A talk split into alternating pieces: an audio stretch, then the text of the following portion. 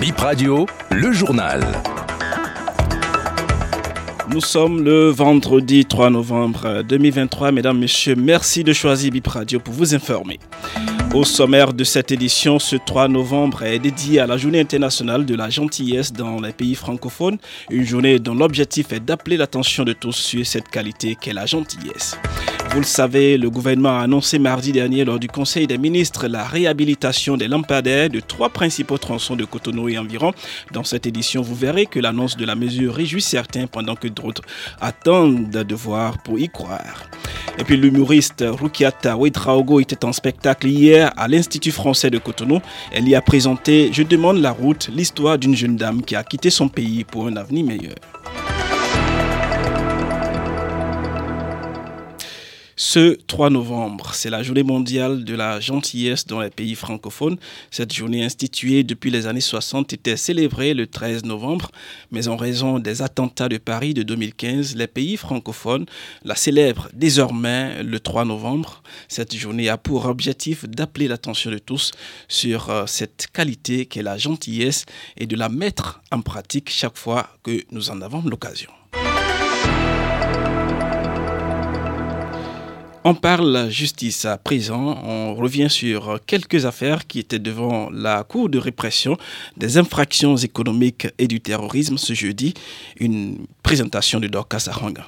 Un jeune homme de 25 ans a comparu ce jeudi pour séquestration de mineurs et incitation à la débauche. L'accusé reconnaît avoir emmené la victime de 16 ans chez lui à Zakota après l'avoir rencontré devant le domicile d'un copain à Godomé. Le prévenu lui aurait fait des scarifications. Deux jours après, il aurait confié la fille à ses parents pour vaquer à ses occupations de conducteur de taxi-moto à Cotonou. La fille a pu entrer en contact avec l'une de ses tantes. Celle-ci porte plainte. Le jeune homme sera arrêté. Le ministère public a requis 5 ans de prison, dont 3 fermes, et 500 000 francs d'amende contre lui. Le délibéré est prévu pour le 30 novembre. Un homme risque 3 ans de prison avec sursis pour avoir emprunté de l'argent auprès de la CLCAM sans rembourser la dette. Au moment de la demande du crédit, il a précisé que c'était pour un business d'huile de palme et d'alcool. En réalité, il a utilisé le prêt pour éponger une ancienne dette. Au procès ce jeudi, le mis en cause n'était pas présent. Le délibéré est prévu pour le 21 décembre.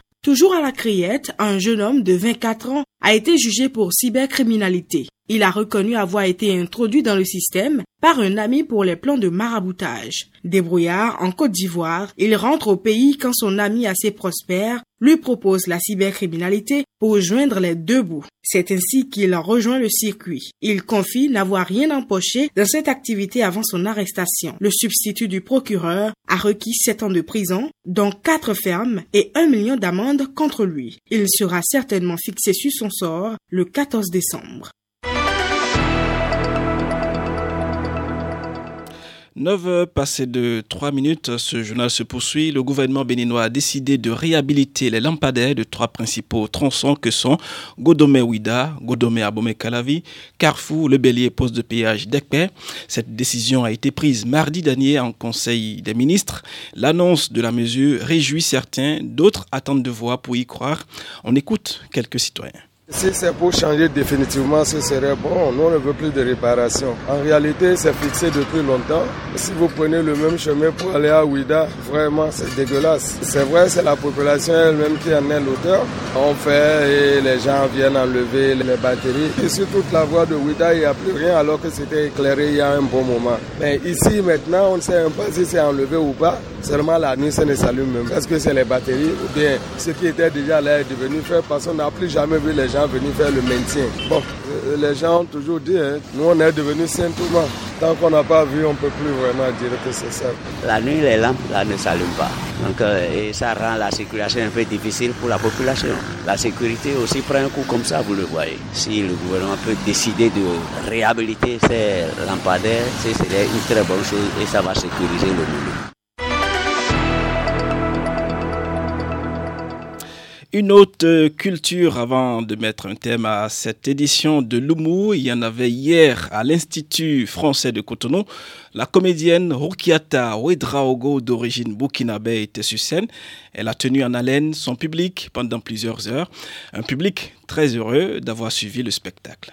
Je suis de passage au Bénin et c'est avec plaisir que je suis venu voir son spectacle cinq ans après, parce que je crois que c'était en, non, c'était en 2014 ou en 2015, donc ça fait plus que cinq ans. Je lui ai signifié qu'effectivement son spectacle avait bien évolué depuis le début, depuis le premier jet qu'elle avait donné sur, euh, sur la scène de l'Institut français de Ouagadougou. Ça m'a fait plaisir de la revoir et je suis sa carrière sur les réseaux sociaux également. C'était très bien, c'est une vraie ouverture d'esprit pour nous qui sommes là une semaine. C'était un grand plaisir de partager en tout cas ce spectacle. Ah, j'ai adoré. Émouvant, touchant, on a ri, c'est vraiment... Magnifique. Moi, je connais Rukiata parce que j'ai déjà vu son précédent spectacle, donc là, je venais découvrir le nouveau. Bah, moi, je suis fan. Je dirais là, il y a une telle authenticité dans, dans ce qu'elle véhicule sur scène, dans ce qu'elle raconte. Dans, on y est quoi. On y est. On est avec sa mère, on est avec son père, on est avec la vraie histoire de beaucoup de femmes en Afrique en plus. C'était vraiment super bien, super drôle, très bien, très bien organisé, euh, très bien écrit. Euh. On a passé un très bon moment. Je voulais dire qu'il y avait euh, quand même beaucoup d'humour, pas mal de satire de, de, la vision européenne, quelque chose de très émouvant aussi. Hyper, hyper intéressant de suivre l'histoire d'une personne comme ça et ouais, ça m'a beaucoup plu. Bien écrit, bien présenté, les lumières parfaites, le son parfait, tout bien. Voilà qui met un thème à cette édition. Merci à tous de l'avoir suivi.